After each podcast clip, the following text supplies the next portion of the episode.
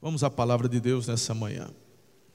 Abaixa a sua cabeça, por favor, feche os seus olhos e vamos conversar com Deus.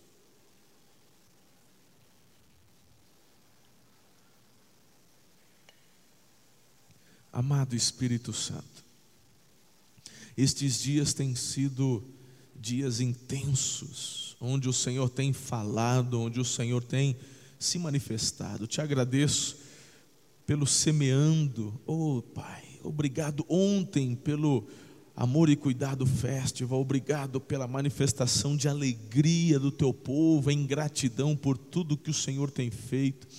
Hoje, Senhor, nós já é a segunda celebração do dia, a primeira já acontecendo no Campo Centro também.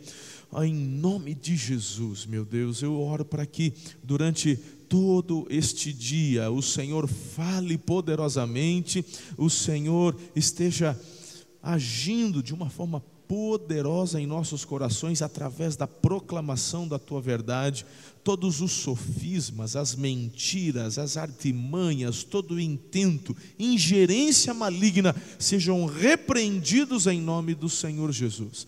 E agora manifesta a tua vontade, teu querer. Declaramos, ó Deus, o teu governo, Espírito Santo sobre as nossas vidas, em nome de Jesus oramos com fé, diga amém. A partir de hoje também nós estamos com uma visão que o Senhor tem nos dado, estamos multiplicando celebrações na cidade. Então, antes nós tínhamos um culto também às nove da manhã no Campo Centro, mas era um culto um pouco diferente do culto daqui um culto mais voltado para a terceira idade, mais tradicional um pouco, mas o Senhor tem nos dado uma visão, e nessa visão nós vamos começar a expandir também campos dentro da nossa cidade aqui de Araçatuba. Fora da cidade são extensões, ok?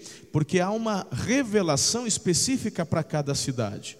Então ali tem um pastor e damos liberdade para eles é, fazerem projetos e desenvolverem. Dentro da cidade de Araçatuba, nós iremos expandir campos. Então, o primeiro campus é, que vamos é, multiplicar a celebração é aqui no campus centro, onde tem a nossa, o nosso prédio.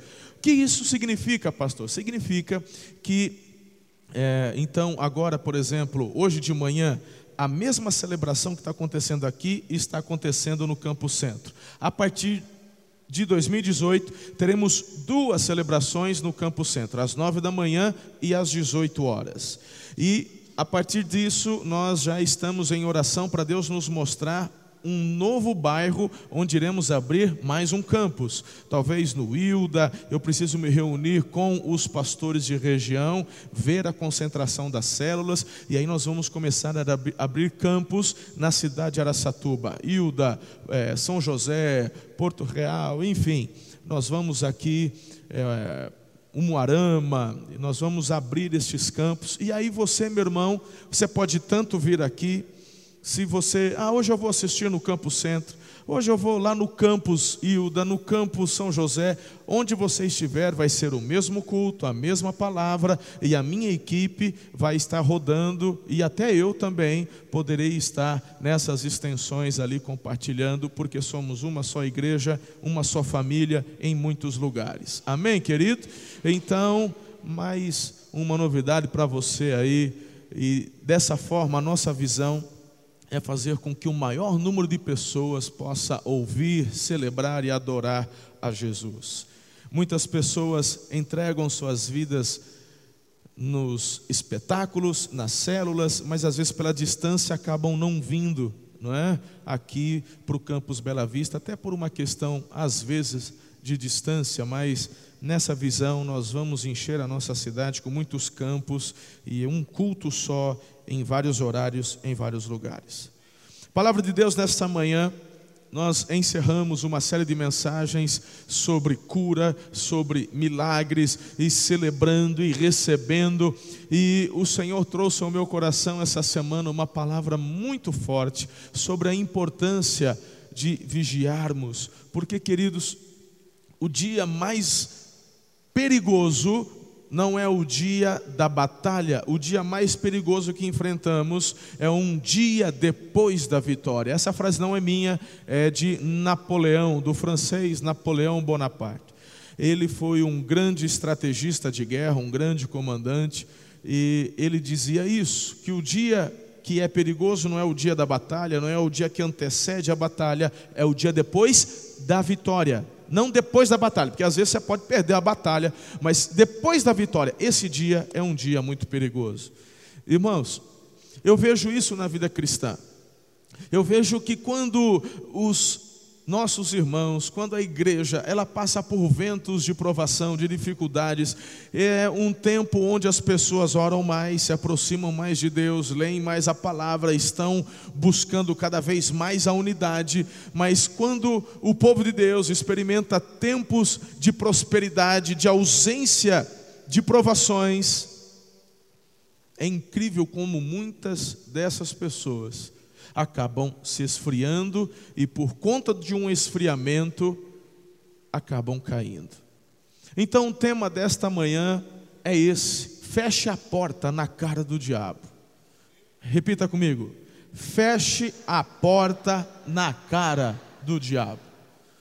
Meus irmãos, eu sei que é falta de educação muitas vezes alguém quando vem falar com a gente, a gente, pá, a gente fechar a porta, né? Eu fiz isso, acho que uma vez com a minha mãe, para nunca mais. Isso me rendeu dores físicas quando meu pai ficou sabendo. E eu aprendi que isso é falta de educação e não se faz isso com ninguém. Né? Mas eu estou te aconselhando, com relação ao diabo, é o que você vai fazer. Não se dialoga com Satanás, não se dialoga com o inferno. Meu irmão, nós temos no mundo espiritual ouvidos apenas para o que o Senhor nos diz. Com relação ao que o diabo tem a dizer, meu irmão, você não vai ouvir, você simplesmente fecha a porta na cara dele. Eu quero hoje derrubar alguns, algumas mentiras, alguns sofismas, e eu quero é, relembrar algo lá do início, lá de Gênesis, da primeira queda, da queda ali de Eva, a queda juntamente com Adão, e meus irmãos, assim alertar você para que você esteja muito bem preparado para quando perceber algo, você pá, vai fechar a porta na cara do diabo. Diga amém. Certa vez eu compartilhando aqui na igreja, e eu disse que não basta você encostar a porta. O diabo, ele é muito astuto, ele é daquele meu irmão que quando encontra a brecha, ele vai trabalhar e ele vai conseguir muitas vezes acabar abrindo a porta. Meus irmãos, é, eu sou mais velho de três e às vezes, irmão, meu irmão, irmão briga, né? Isso é normal. Então, os meus irmãos às vezes me tiravam do sério, principalmente o caçula, o Chicão era, um, era atentado, aquele menino, só a graça de Deus. E, e eu lá quieto, e às vezes ele mexia, corria, e só para ver, né, meu irmão? Então, quando você perdia a paciência, eu, tum, eu ia atrás dele, né? E ele fazia um cálculo, e o cálculo dele era chegar primeiro no quarto e fechar a porta. E meu irmão, eu como mais velho, né, só esperando o tempo certo de dar o bote, porque ele era mais novinho, pequenininho, mais ligeirinho, né? Então, dentro de casa, né, meu irmão, você tem que ser ligeiro. Então, falou: se eu sair agora, não pego ele. Mas, meu irmão, uma coisa é fato: chega uma hora que o tentador, ele, olhando a inércia de quem ele está tentando, ele relaxa, né?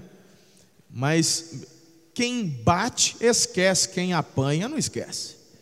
Então, eu estava só aguardando, e uma hora, meu irmão, eu falei, agora eu pego. E a hora que eu levantei, eu fui correr atrás dele, ele tomou o susto, ele já perdeu alguns segundos importantes, e ele correu para o quarto, porque eu já sabia a trajetória, eu já estava filmando, né? já fazia um monte de ameaça, eu sabia para onde ele ia, eu falei, está indo para o quarto, eu já fiz o meu trajeto, então a hora que eu levantei, ele correu, mas meu irmão, aqueles segundos que ele perdeu foram essenciais para que eu chegasse e botasse o pé no batente da porta. E aí, quando eu coloquei o pé, ele já estava fechando a porta, mas como eu coloquei o pé, Meu irmão, não adianta. Ele poderia empurrar, ele poderia fazer a força que ele quisesse, a porta não ia fechar mais, porque eu já tinha encontrado uma brecha. E ali, meu irmão, ele do lado de dentro empurrando, não é? Eu sabia que não precisava quebrar a porta, era só esperar, porque como a, a brecha já estava sobre o meu domínio, primeiro, eu não tenho que fazer força, porque a porta está ali, né? E eu não preciso ficar empurrando, deixa ele gastar toda a energia dele tentando fechar. A hora, meu irmão, que eu percebi que ele cansou, eu vap, abri a porta, entrei. Só não aconteceu o pior que ele apelou para a mãe. Quando ele grita para a mãe, aí acabou, né, irmão? Mas a estratégia que eu usei é a mesma estratégia que o diabo usa. Ele vai tentar passar pela porta. Ele vai tentar entrar pela porta. E a Bíblia diz que ele como um leão, ele não é o leão, o único leão é o leão da tribo de Judá, mas como o diabo ele sempre quer tentar copiar as coisas que Deus faz, ele tenta agir como um leão, mas ele não é um leão, ok? E ele vai procurar a brecha, enquanto ele achar a brecha, ele vai colocar a cunha, ele vai tentar ocupar aquele espaço para que você não consiga mais fechar a porta. Então, nessa manhã, essa é a estratégia desvendada diante dos teus olhos que Satanás tem feito para poder acabar com a sua vida, acabar com a sua alegria, acabar com a sua família. Então, qual é o nosso alvo? O nosso alvo, em nome de Jesus, é fechar as portas na cara dele. A palavra de Deus deixa claro para nós lá em Mateus 16, 18, Apocalipse 1, 18, porque Jesus, ele mesmo chamou de portas do inferno. Portas do inferno, nós precisamos entender a seriedade de fecharmos estas portas em nome de Jesus. Amados, quando de uma forma muito simples, procure entender aqui. Imagine você é, você é uma pessoa de bem, você é um, um, uma pessoa de caráter, mas eu queria que você pensasse um pouquinho como um bandido pensa. Então você, como um ladrão, você faz planos e os seus planos é de assaltar um prédio. E você vai assaltar esse prédio como? Bom, você vai procurar um horário onde não tenha ninguém. Quanto menos esforço, melhor. Quanto mais desapercebido você estiver, melhor. Então você normalmente procura as altas horas da madrugada. É ou não é, irmão? É assim que bandido age. É na calada da noite. Então, nesse prédio, quando você invade esse prédio, você, mesmo com todo o seu planejamento muito bem elaborado e você durante a execução deste teu planejamento, você tem um cuidado e o seu cuidado é continuar desapercebido, porque se o dono do prédio descobrir que você está lá, ele chama a polícia, ou então, meu irmão, se ele estiver preparado, ele manda chumbo no teu traseiro. Então você precisa continuar o mais desapercebido possível. É ou não é? Satanás é assim, por isso que a própria palavra de Deus compara a ação de Satanás como homem mau, como um bandido, como aquele que vem escondido na calada da noite. Meus irmãos, eu e você precisamos fechar as portas na cara dele, não darmos brechas para o agir dele em nossas vidas. E ele sorrateiramente tem agido de forma que você não consegue perceber, às vezes por falta de entendimento. Por isso que a palavra de Deus em Isaías, capítulo 5, versículo 13, e eu peço que você leia comigo em alta voz para memorizar, guardar e entender o princípio do que Deus está dizendo para você nessa manhã. Olha ali, vamos juntos o meu povo será levado cativo, por qual motivo?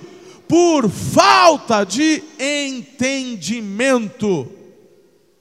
Falta de entendimento.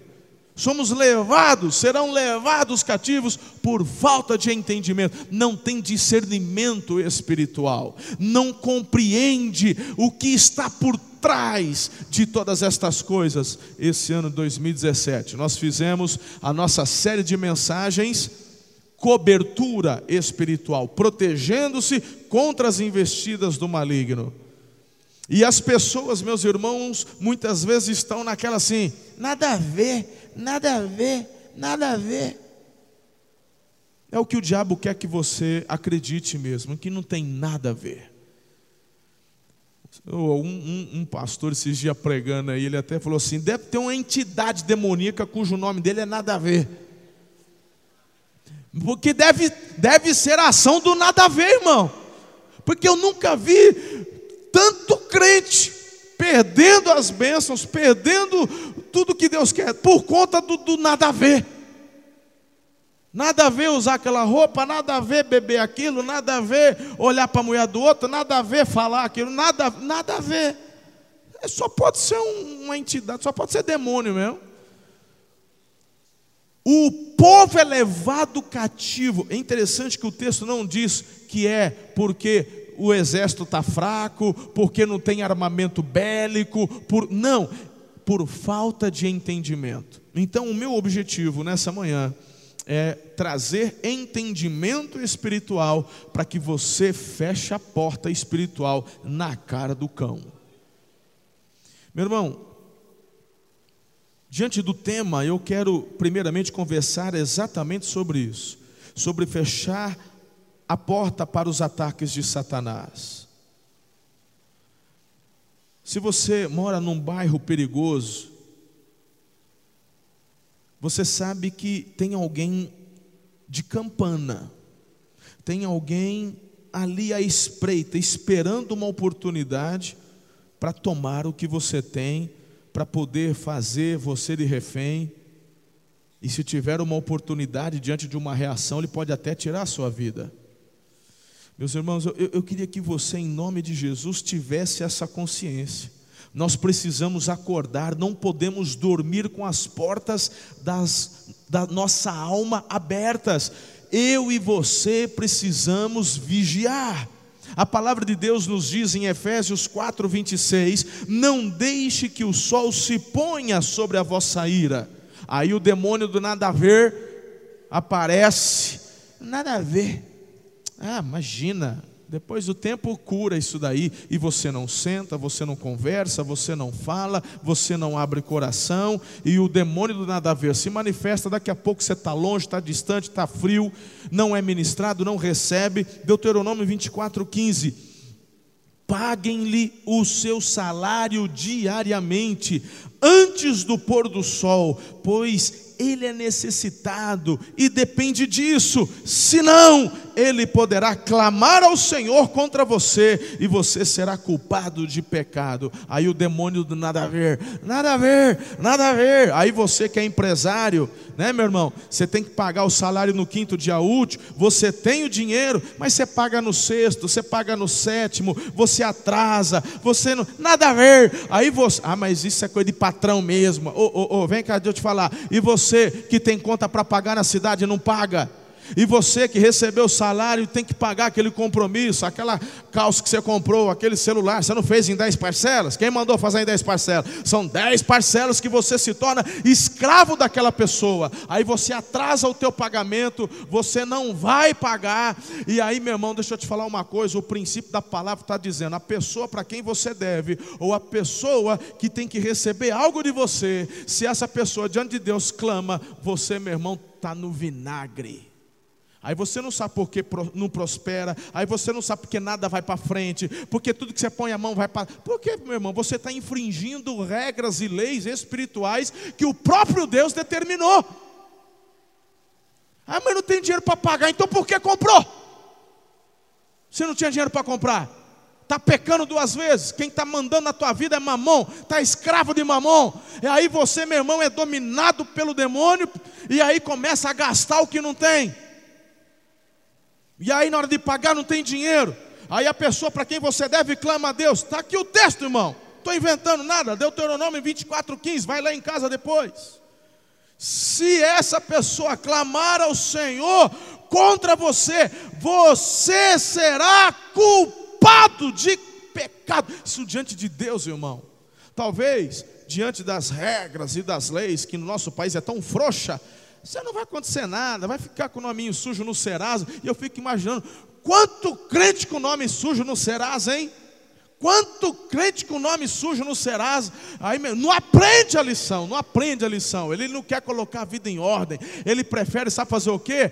Aí estragar o nome também de um parente. Pega um parente que não sabe das coisas, você não quer emprestar para fazer um financiamento aqui. É, né? mas por que você não faz no seu? Não, porque deu uns negocinhos lá, mentira, que você já estragou o teu, começa a estragar dos outros. Quantos maridos estragam o nome, da esposa, aí começa a pôr o nome dos filhos também no vinagre, e aí vai estragando, meu irmão, viram, está debaixo de maldição, não entende, não tem discernimento, tem que fechar a porta na cara do diabo, não pode não, irmão, isso é maldição na sua vida, tem que ter discernimento, compreensão, há princípios, não se põe o sol sobre a vossa ira, meu irmão, até ter desentendimentos, isso pode acontecer porque somos humanos, somos falhos, mas aqui está a palavra de Deus, libera perdão, senta junto, fala, fiquei chateado, mas me dá um abraço aqui, vamos caminhar. Não faz! Senta de um lado porque o outro sentou do outro, não olha na cara, não abraça, está debaixo de maldição. A Bíblia fala: não deveis nada a ninguém a não ser o amor, e as pessoas nem o amor quer dar. Aí o demônio do nada a ver. Tem gente que não entende. Você está indo dormir, irmão, deixando as portas da tua alma aberta. Pastor, pequei. Não podia dever, estou devendo. E o que é pior, não tenho dinheiro. Então vamos lá. Primeiro passo é do quebrantamento, é reconhecer que você pisou na bola. Vem para o altar, chora, quebranta. Segundo, se está devendo, você tem que ir lá na pessoa para quem que você está devendo. E você falar, me perdoa, me arrependi diante de Deus, eu não tenho condições, mas eu vou pagar. Como é que eu faço isso? Como é que eu, olha, eu estou trabalhando, eu estou recebendo assim, a gente pode, tem alguma coisa que eu posso fazer, que eu posso. Hã? Mas as pessoas não querem fazer isso. Os outros que se lasquem. O outro que se lasque. O outro tem dinheiro. Você não vai fazer falta para ele, não. Você está debaixo de maldição, irmão. Não é teu. Se você pegou uma camiseta, pegou um sapato, pegou um celular, seja lá o que for, você comprou, você, se você fez uma promissória, se você, se ele vendeu o serviço dele, meu irmão, paga em nome de Jesus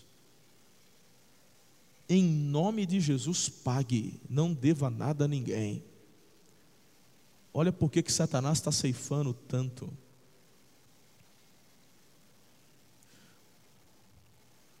Eu vou te falar uma coisa. A ênfase dessa mensagem hoje cedo não estão nas coisas explícitas. Tem muita gente, como a nossa série de mensagens da cobertura espiritual, tem muita gente, sabe, com medo de bruxaria, idolatria, mal, é, leitura de mão, adultério. Não, você, meu irmão, hoje o que eu estou falando para você são das ações sutis de Satanás agindo no mundo, de forma silenciosa.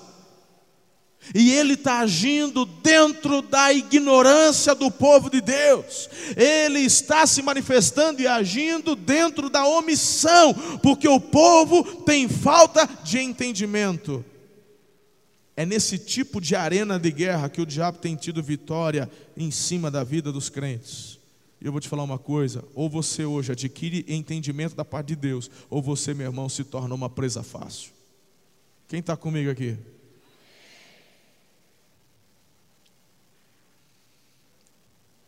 Eu quero falar de algo, meu irmão, que é tão velho quanto o próprio diabo. Os irmãos sabem que a iniquidade foi a causa da queda de Satanás.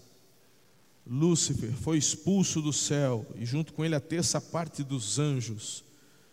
A desobediência à autoridade de Deus é rebelião. E eu estou aqui, meu irmão, para te fazer um alerta contra a rebelião. Feche a porta na cara de Satanás. Quais tipos de rebelião têm agido e acontecido dentro do teu coração? Você tem que tomar cuidado com isso. Possivelmente você suspire e diga assim: Pastor, graças a Deus. Rebelião, desobediência não é comigo. Eu estou bem. Isso não me preocupa. Ei, peraí, calma. Meu irmão, talvez você vai ficar surpreso com o decorrer da mensagem hoje. Afinal de contas, Satanás não é tão bobinho assim. Satanás é um dos melhores antropólogos que existem. Ele conhece desde o primeiro, Adão.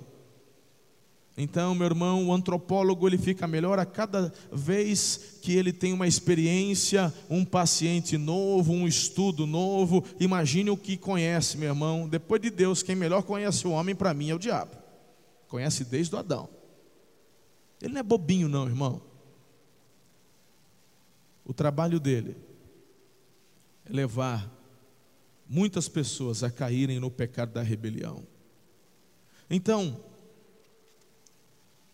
como segundo princípio para você, além de fechar a porta, segundo, não caia no engano. Não caia no engano. E agora eu quero começar a entrar, a voltar um pouquinho e conversar sobre algumas questões importantes que aconteceram lá no jardim. Afinal de contas, Satanás, ele é especialista em fraudes. Ele não somente é um enganador, mas Jesus disse em João 8,44 que ele é o pai da mentira. O Senhor nos alertou que as ilusões e as mentiras do diabo serão tão fortes nos últimos dias que eles vão enganar até mesmo os eleitos de Deus. Eu vejo que hoje nós estamos vivendo dias profetizados por Jesus.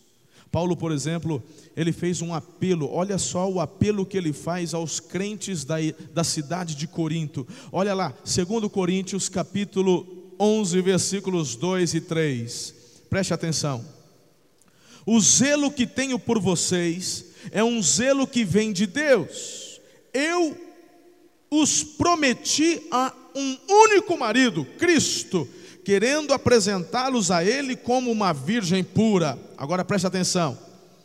O que receio e quero evitar é que, assim como a serpente enganou Eva com astúcia, a mente de vocês seja corrompida e se desvie da sua sincera e pura devoção a Cristo.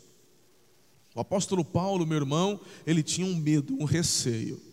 Ele conhece muito bem a astúcia de Satanás, e ele está dizendo: Eu tenho medo, porque o meu desejo é trabalhar para que vocês sejam como uma noiva pura para Cristo, mas eu tenho medo de vocês serem enganados por Satanás. Paulo comparou esta vulnerabilidade do crente com a decepção da maneira como Eva foi enganada. A Eva, ela foi seduzida pelo engano. Lá em Gênesis 3:13. Com Adão foi diferente. O Adão ele não foi enganado. 1 Timóteo 2,14, a Bíblia diz que Adão não foi enganado.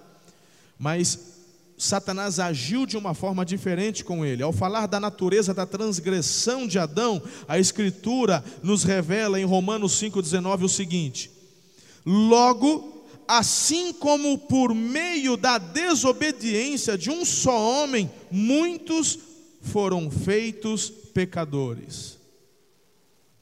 Ao passo que Eva foi enganada, Deus está dizendo que o pecado de Adão foi pela desobediência. Meu irmão, em nome de Jesus, não caia nos enganos de Satanás. Ele sabe qual é o seu calcanhar de Aquiles. Ao passo que o inimigo vem ludibria, engana, mexeu com a Eva. A Bíblia fala: o Adão não foi enganado. A Eva foi, o Adão não. O Adão sabia. Então a Bíblia está dizendo que o pecado de Adão foi deliberado. Ele sabia, ele desobedeceu. Ele é muito astuto. Com quem que o diabo precisa? Porque de repente você fala, eu não vou, eu não sou enganado, eu sou, mas com quem ele mexe? Quem ele engana que depois mexe com você? Que às vezes você não será enganado, mas vai desobedecer. Quem? Um filho, um marido, uma esposa? E aí, irmão? Ele pode mexer e agir em situações gigantescas só para poder levá-lo à desobediência. Tem pessoas que elas estão, des... ela sabe, ela sabe, mas o diabo conseguiu enganar alguém, que esse alguém feriu seu coração, mexeu com você, ou por ser alguém que você ama demais, essa pessoa fala e você deliberadamente dá brecha. E aí? Ele não é bobinho. Ele quer parar o avanço da igreja, ele quer parar o avanço do seu crescimento espiritual e parar o que Deus tem feito em você e através de você. Terceiro princípio. Entenda que distorcer a palavra de Deus é estratégia de habilidade satânica. Distorcer a palavra de Deus é estratégia de habilidade satânica as seitas mais destrutivas não são aquelas que contrapõem a Bíblia, mas são aquelas que pegam contextos, versículos isolados e começam a criar em cima. Não, mas a palavra de Deus diz. Ok, a palavra de Deus diz, mas tem um contexto, tem antes, tem depois. Qual que é o princípio do que está sendo ensinado? E uma das nossas regras básicas hermenêuticas é que a Bíblia interpreta a própria Bíblia. Nós temos, ela não se contradiz, e o que você lê no velho é reafirmado no novo e vice-versa, e você pegar um versículo isolado é perigosíssimo. Deixa eu te falar uma coisa: a Bíblia é a mãe das heresias. Não no sentido de promover as heresias, mas como sendo fonte de pesquisa para os que realizam, fazem e mentem. Mas, meu irmão, o diabo usou a Bíblia ou não? Usou ou não? Vamos falar sobre isso daqui a pouco. Mas vamos lá. Vamos então voltar para Gênesis capítulo 2 versículo 16. Como é que Eva foi enganada por Satanás? Qual foi a estratégia que ele usou para enganar a Eva? Eva, o que parece, ela ela não era tão suscetível ao engano, afinal, ela vivia num ambiente saudável, numa numa, nunca tinha sofrido é é, é, é, abuso de autoridade. O papai, ele vinha na viração do dia ter comunhão com ela, com Adão. Ela não tinha problema com o pai, problema com o patrão, ela não tinha problema com o pastor. Está tudo bem, irmão. Tudo que ela conhecia era bondade, era provisão divina, era demais. Então, não era uma mulher suscetível ao engano. Não é essa desculpa que a gente dá, mas é porque fulano foi machucado, é porque o outro, o pastor quem é adultério, é porque aquele lá não visitou, aquele lá... mas a Eva não, poxa vida. Está tudo bem. Versículo 16. Deus deu a seguinte ordem: de toda árvore do jardim comerás livremente, mas da árvore do conhecimento do bem e do mal não comerás. Porque no dia em que dela comeres, certamente morrerás. Bem, em sua bondade, Deus fez uma provisão alimentar que dizia: comerás livremente. Estamos juntos até aqui? Você tem que entender. Para você compreender a raiz do engano que Satanás inseriu. Então, olha o princípio: uma provisão de Deus, comerás livremente. Mas na autoridade, sua autoridade coloca restrições. Da árvore do conhecimento do bem e do mal, essa você não come. Então, meus irmãos, Deus disse que poderiam comer de todas as árvores menos de uma. Diga amém. Um dos atributos de Deus é o atributo de amar e o atributo de dar.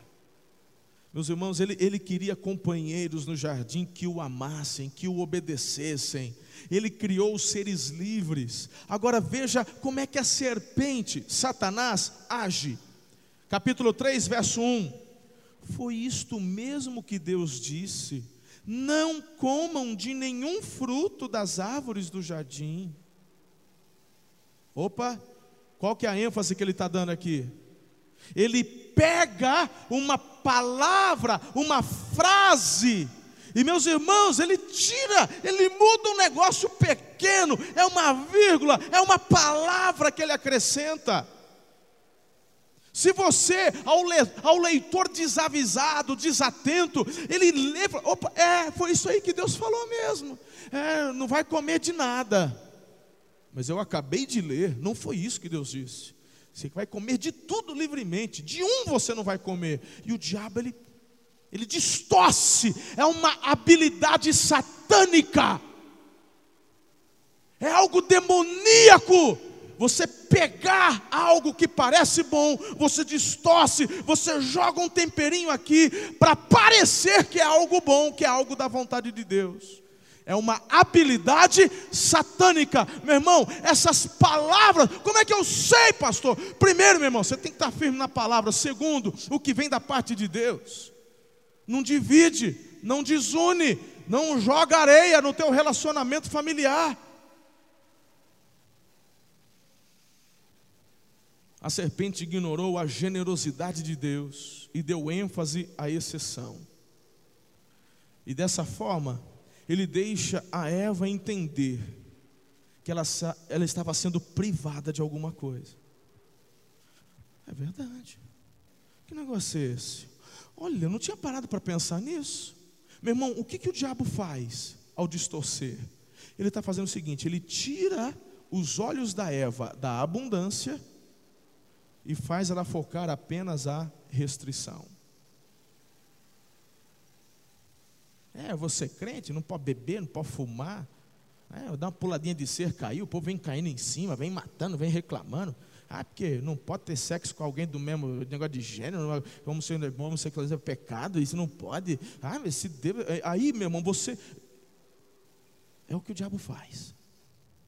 Ele tira o teu olhar de toda a generosidade, da abundância do que Deus fez, e faz você pensar que esse Deus é um Deus carrasco, é um Deus mau, é um Deus que não quer ver você feliz, porque Ele não deixa você fumar, Ele não deixa você beber. Meu irmão, e a Bíblia fala assim: você faz o que você quiser, o problema é teu. Eu estou te ensinando para você viver o melhor.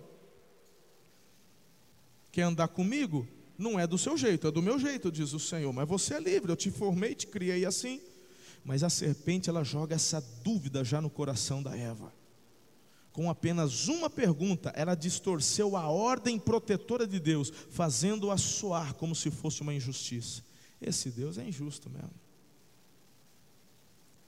Você percebe o desdém na entonação de voz da serpente?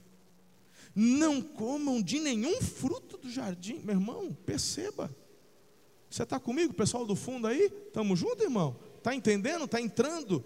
Tá, as cortinas estão se abrindo, sim ou não?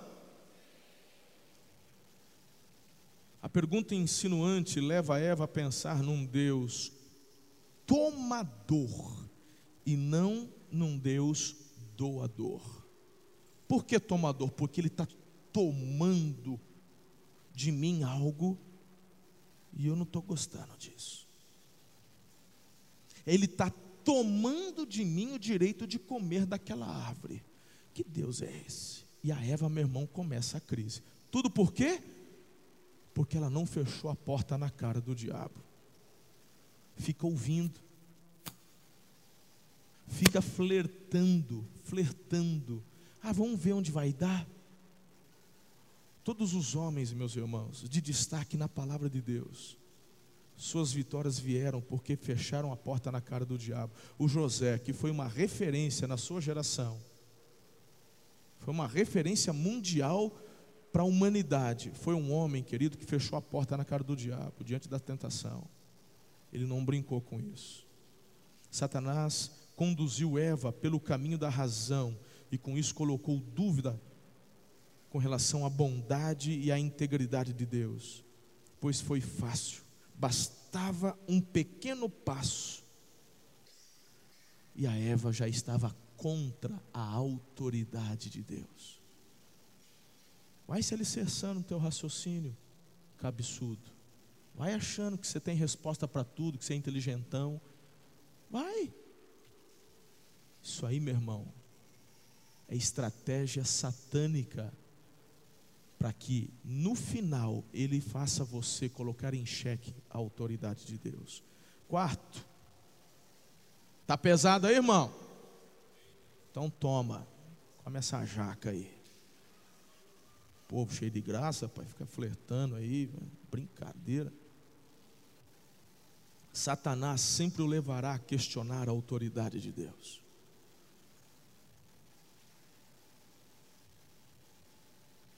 Aí, vamos voltar aqui, vamos voltar para o jardim.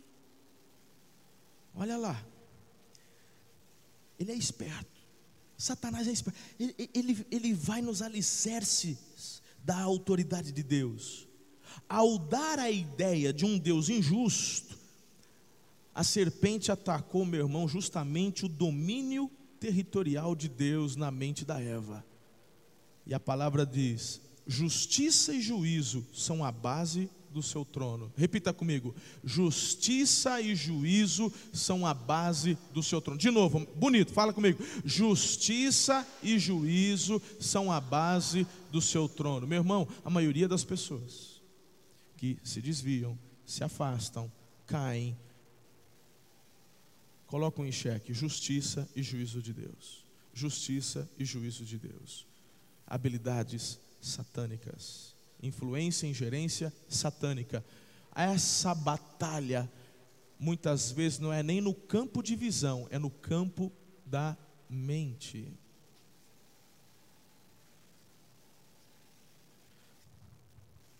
Se você acha que eu estou exagerando, você que tem filho adolescente, qual é a sua maior dificuldade? Qual é o seu maior medo quando seus filhos, adolescentes, 14, 15, 16, 17, começam a sair com a galerinha? Qual é que é a sua maior dificuldade, filho? Mesmo criando os filhos na admoestação do Senhor, mesmo tendo os filhos dentro de casa, há um momento onde nós temos um problema porque há uma confrontação deles para conosco no âmbito do quê? Do quê? Da autoridade. Onde nasceu isso, irmão? Desde quando Deus te deu opção de questionar a autoridade e o juízo dele? Nunca! Nunca. Nunca. Pelo contrário, ele fala assim: Ah, você quer. Ah, você quer dar opinião na minha justiça? Pois a tua justiça é como o trapo da imundícia trapo da imundícia tinha duas finalidades no Velho Testamento: uma, limpar ferida de lepra que não tinha cura, segundo, usado pela mulher na regra menstrual. Para que, que serve um trapo de imundícia, irmão? Lavar e usar de novo? Para botar no fogo depois de usado. Deus está dizendo: a tua justiça para mim, ela é podre.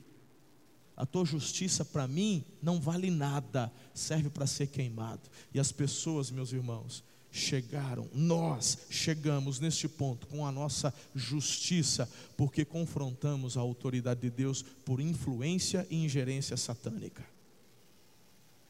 Está na hora de você fechar a porta na cara do diabo. Meus irmãos, Eva, ela corrigiu a observação da serpente mas a semente da dúvida contra a bondade de Deus já estava semeada. Olha, olha ali o, o, os versículos 2 e 3 de Gênesis 3. Respondeu a mulher à serpente: Podemos comer do fruto das árvores do jardim, mas Deus disse: Não comam do fruto da árvore que está no meio do jardim, nem toquem nela, do contrário, vocês morrerão. Meu irmão, é interessante porque ela já acrescentou algo ao que Deus tinha dito. Satanás já tinha entrado. Porque a, você viu onde? Deus não falou que não era para tocar. Deus falou que não era para tocar. Deus falou, não coma. Deus falou, se acontecer, tem uma consequência. Não coma, senão morre. Ela já acrescenta. Não, é Deus falou para nem tocar. Olha, meu irmão, abriu a porta, abriu a porta de alguma forma. Eu estou bem, ninguém me pega. Meu irmão, então você é, o, você é o bonzão, então. Então ninguém te pega. Só teu pastor que é um tonto que fala que está um passo da queda todo dia, mas você é o incaível. Por isso que você já está aí, meu irmão. Tua mente já foi tomada. Está na hora de você chorar no altar de Deus. Fala, tem misericórdia de mim. Me ajuda a voltar para o prumo. Me ajuda a ser como criança. Me ajuda a apenas crer, celebrar tua bondade, tua misericórdia. Me ajuda a enxergar tua provisão. Toca nos meus ouvidos espirituais para que pare de ouvir as influências do mal para tentar afastar meu coração da tua vontade. Creio que quando Eva respondeu à serpente, meu irmão, é bem possível que ela tenha pensado a respeito da bondade de Deus já. Eu fico imaginando algumas perguntas. É, eu não estou bem certa do porquê a gente não pode comer daquela árvore. É, bom, faz, será que faz mal mesmo? Será que é algo tão perigoso? E meu irmão, a partir disso, a casa começa a cair. Com tantas dúvidas, Eva se expõe e ela então passou a questionar a autoridade de Deus. A serpente viu uma boa oportunidade de atacar a autoridade, a fidelidade, a bondade de Deus, contradizendo ousadamente, versículos 4 e 5. É certo que não vão morrer, depois que ele percebe que você deu a brecha, a porta abriu, você ele, ele jogou a semente, você não caiu de cara, mas você. É. Aí ele vem e te confronta, meu irmão. É claro, isso é do inferno, isso não sei o quê. E aí, meu irmão, a estratégia, vocês não vão morrer. Só, ó, deixa eu te contar. É porque Deus sabe que no dia em que dele comerdes, vão se abrir os olhos, e, e, como Deus, vocês serão conhecedores do bem e do mal. Interessante isso daqui, meu irmão. Seus olhos vão se abrir, vocês vão enxergar o que não enxergava antes, meu irmão.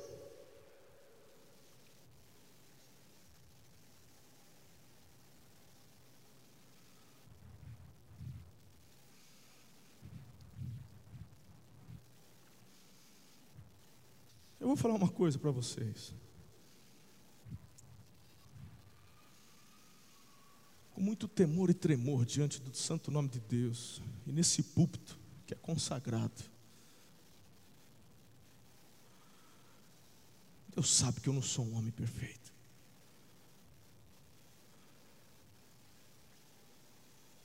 Deus conhece os meus erros. É diante dele que eu choro, quase que diariamente por conta desses motivos e procurando e clamando, me dá um coração novo, me dá cada dia mais um coração igual, me ajuda a amar como Jesus. A própria palavra de Deus lá em Tiago diz que ninguém é perfeito nas palavras, mas eu já orei muito mais de uma vez. Não foi só uma, foi mais de uma vez. Deus, se for para fazer algo que vai prejudicar o reino, a tua igreja, o Senhor pode me levar. Como eu disse hoje cedo, a razão da minha fé é a salvação da minha alma. E o fato de eu estar aqui é para compartilhar com vocês o mesmo objetivo, para que vocês também alcancem a salvação da sua alma, essa salvação que é oferecida pela graça e de graça através da cruz de Jesus.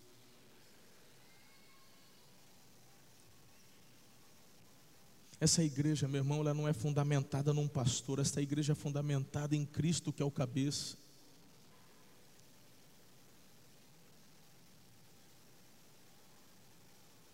Que o Senhor tenha misericórdia da minha vida.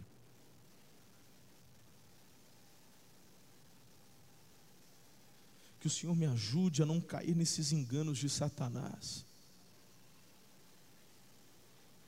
Onde vem com esse tipo de argumento. Ele tem medo que os seus olhos sejam abertos.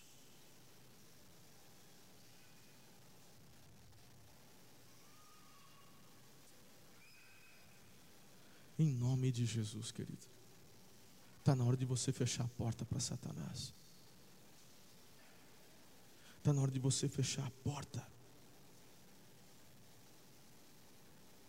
Satanás é sujo. Quinto, feche a porta para os argumentos que te levam a questionar a sua submissão a Deus. Me impressiona como que a Eva ficou atônita. Foi um ataque muito direto. É claro que você não vai morrer. Imagine, é que os seus olhos serão abertos. É óbvio que não. Meu irmão, a Eva, ela se desconcentra. Será? Mas Deus faria isso comigo? Deus me levaria a sofrer. Mas Deus, e meu irmão, a coisa começa a tomar uma proporção. E ela então agora, ela decide fugir da submissão a Deus. Mas onde está isso no texto, pastor? Ué, ela, não, ela não tomou o fruto? Ela tomou ou não? Tomou e comeu. Saiu da submissão.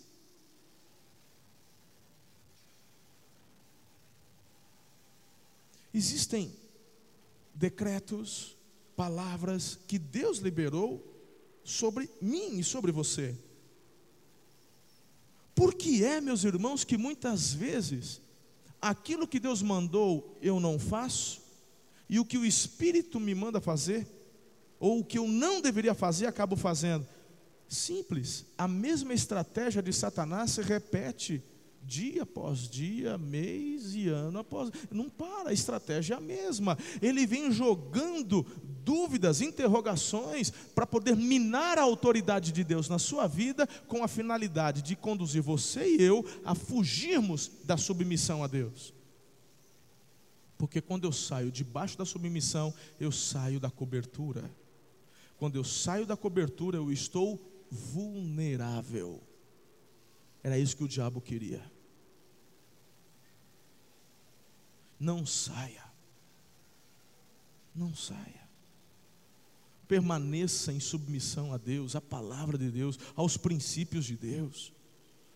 Eu não estou falando de você buscar uma vida perfeita, irmão, mas de você procurar ter uma vida conforme o caráter de Cristo, que é o exemplo para mim e para você, para que eu e você vivamos o melhor. Para isso é necessário submissão. É falar assim, Senhor, mas eu não entendo. Eu não preciso entender, eu preciso obedecer. É Deus quem está mandando. Eu não estou falando de homens, que homens erram, mas eu estou falando de Deus, eu estou falando do Espírito Santo que é vivo, que habita em mim, habita em você. Diga amém.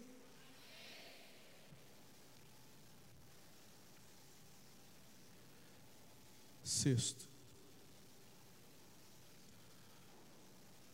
Satanás continua atacando da mesma forma. A partir do momento que Eva quebrou o princípio da submissão a Deus, meu irmão, o diabo entra na vida dela. É você quem escolhe a quem irá se submeter. Se você decide submeter-se ao rancor, à ira, se você decide, a escolha é sua.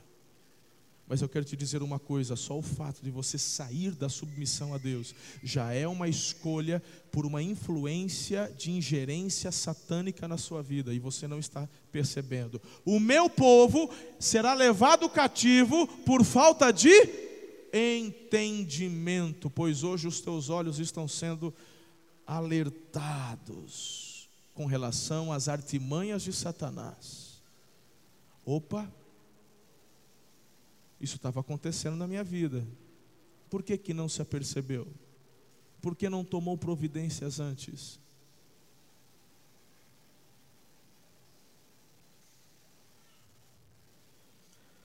Tiago capítulo 1, versículo 16 e 17. Não vos enganeis, meus amados irmãos. Toda boa dádiva e todo dom perfeito são lá do alto, descendo do Pai das luzes em quem não pode existir variação ou sombra de mudanças. Entenda de uma vez por todas que fora da vontade de Deus não existe coisa boa, filhos. Ainda que pareça bom e gostoso, em nome de Jesus, não coma deste fruto. Ainda que pareça tentador, o fruto do adultério vai desgraçar a sua vida, a sua casa, a sua família. Ainda que pareça saboroso o fruto de você tomar aquilo que não é teu, você vai atrair espíritos de morte, porque a palavra assim nos diz sobre a tua vida, assim como aquele que deita com a adúltera, se dá brechas no mundo espiritual para espíritos de morte sobre a sua vida. A palavra nos ensina isso. Mesmo que pareça doce esse fruto, amanhã ou paga agora ou paga depois, mas vai pagar. Em nome de Jesus, fique na submissão a Deus.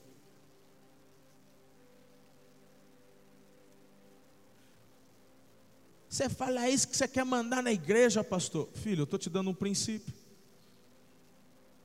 Você pode ir para uma outra igreja. Vá. Vá. Todos que vieram me procurar dizendo, estamos indo para outra igreja, nunca neguei a bênção para ninguém. Nunca.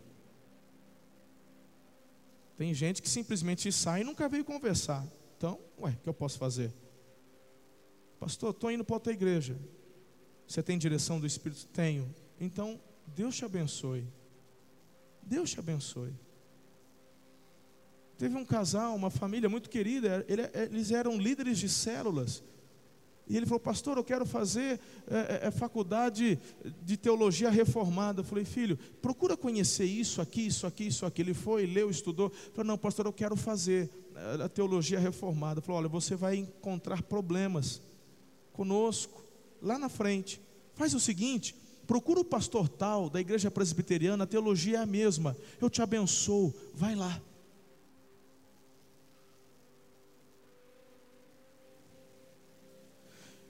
Interesse, meu interesse é o reino. Mas eu tenho problemas com rebeldia. Pessoas que saem brigando.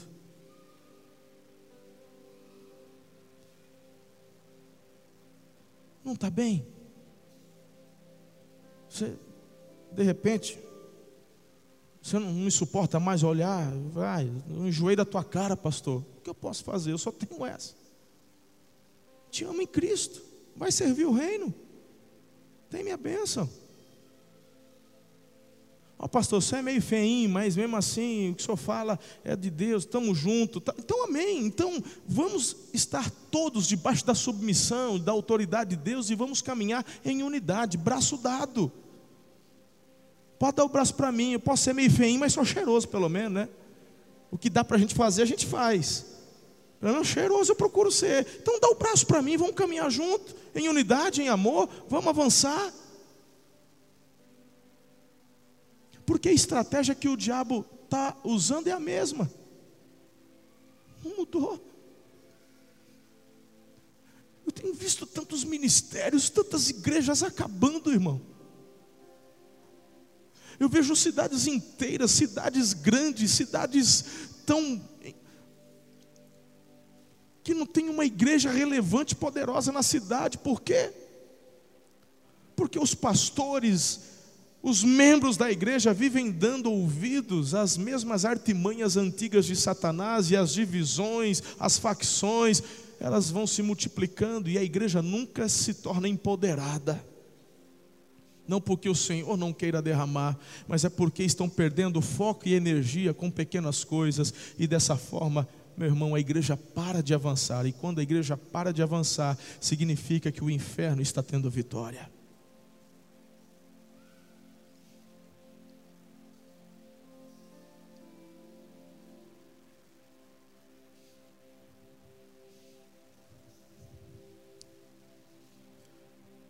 Eu quero encerrar te dando o exemplo de Jesus.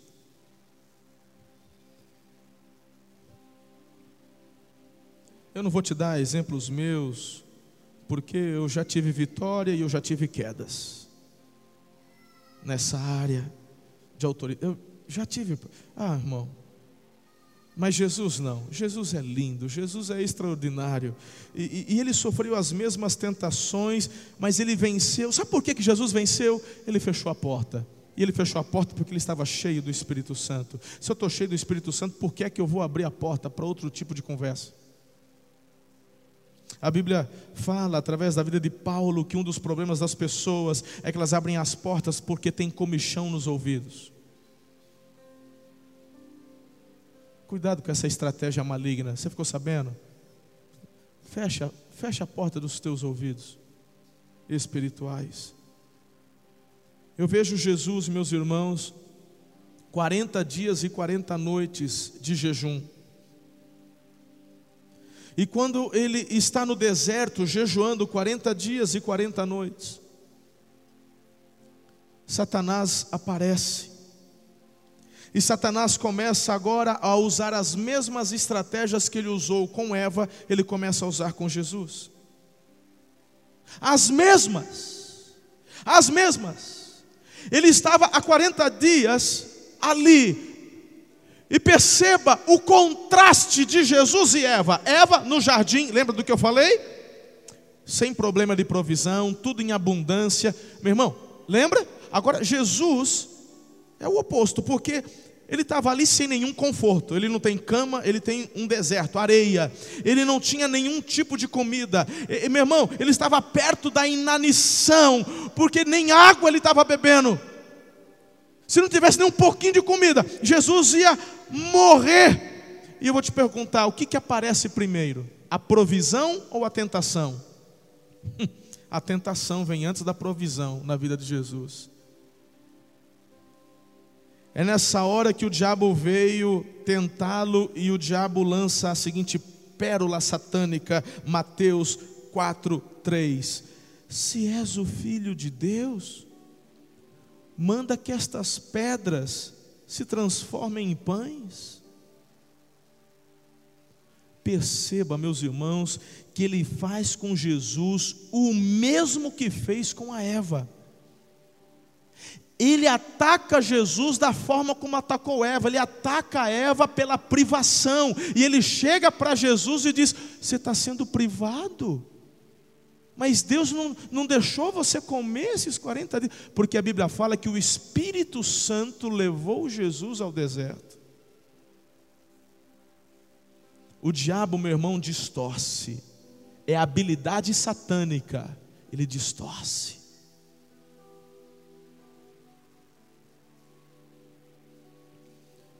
Ele questionou o que Jesus havia declarado 40 dias antes perdão, ele questionou o que Deus havia dito para Jesus 40 dias antes. O que aconteceu 40 dias antes?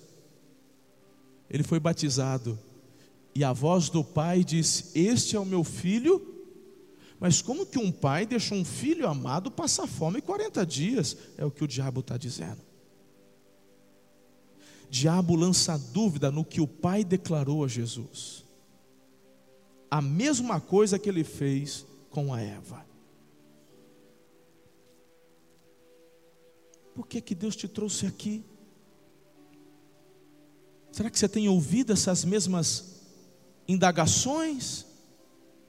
Na sua doença, na sua casa? Será que Deus te trouxe para essa cidade para você morrer de fome e ficar desempregado? Será que Deus te trouxe aqui para você não experimentar a provisão da comida? Quem sabe você vai ter que sair à procura de alimento.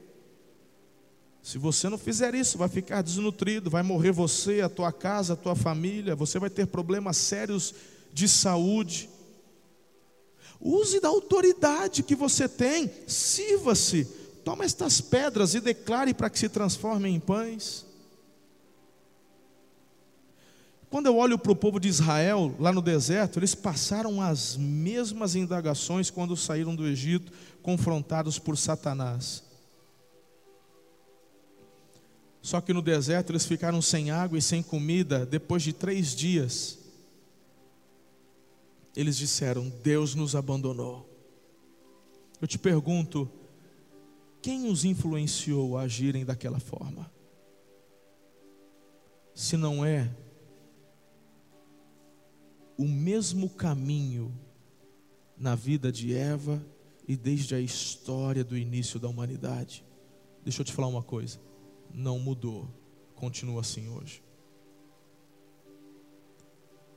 Só que, meus irmãos, quando aquele povo começou a murmurar, eles pioraram a situação, porque a murmuração já foi um sinal de rebeldia contra Deus. O povo escolheu, ao serem tentados, saírem debaixo da submissão a Deus, e isso acontece que automaticamente eu entro debaixo de uma submissão satânica. Isso gera no meu coração tristeza, amargura, cólera ira, contenda e a boca fala do que o coração está cheio, eu começo a despejar um monte de bobagens, de mentira, murmurando, reclamando, atacando. A ira de Deus se acende e o povo é condenado. Meu irmão, a morte toma conta. Nenhum, nenhum dos que saíram, com exceção de Josué e Caleb, entraram na terra. Todos morreram num período de 40 anos peregrinando pelo deserto. Mas Jesus ele resistiu até o fim. Mateus 4:11 diz que Jesus permaneceu e então eis que vieram anjos e o serviram. Quero te perguntar o que, que você prefere? Sair debaixo da submissão, ser servido pelos demônios, ou você permanecer firme e aguardar ser servido pelos anjos do Senhor? A escolha é tua, filho. Para isso, você tem que fechar as portas na cara do diabo. Hebreus 5, 7 a 8 diz: Jesus, nos dias da sua carne, tendo oferecido com forte clamor e lágrimas, orações e súplicas a quem o podia livrar da morte, e tendo sido ouvido por causa da sua piedade, embora sendo filho, aprendeu a obediência. Diga obediência. Como? Pelas coisas que ele sofreu.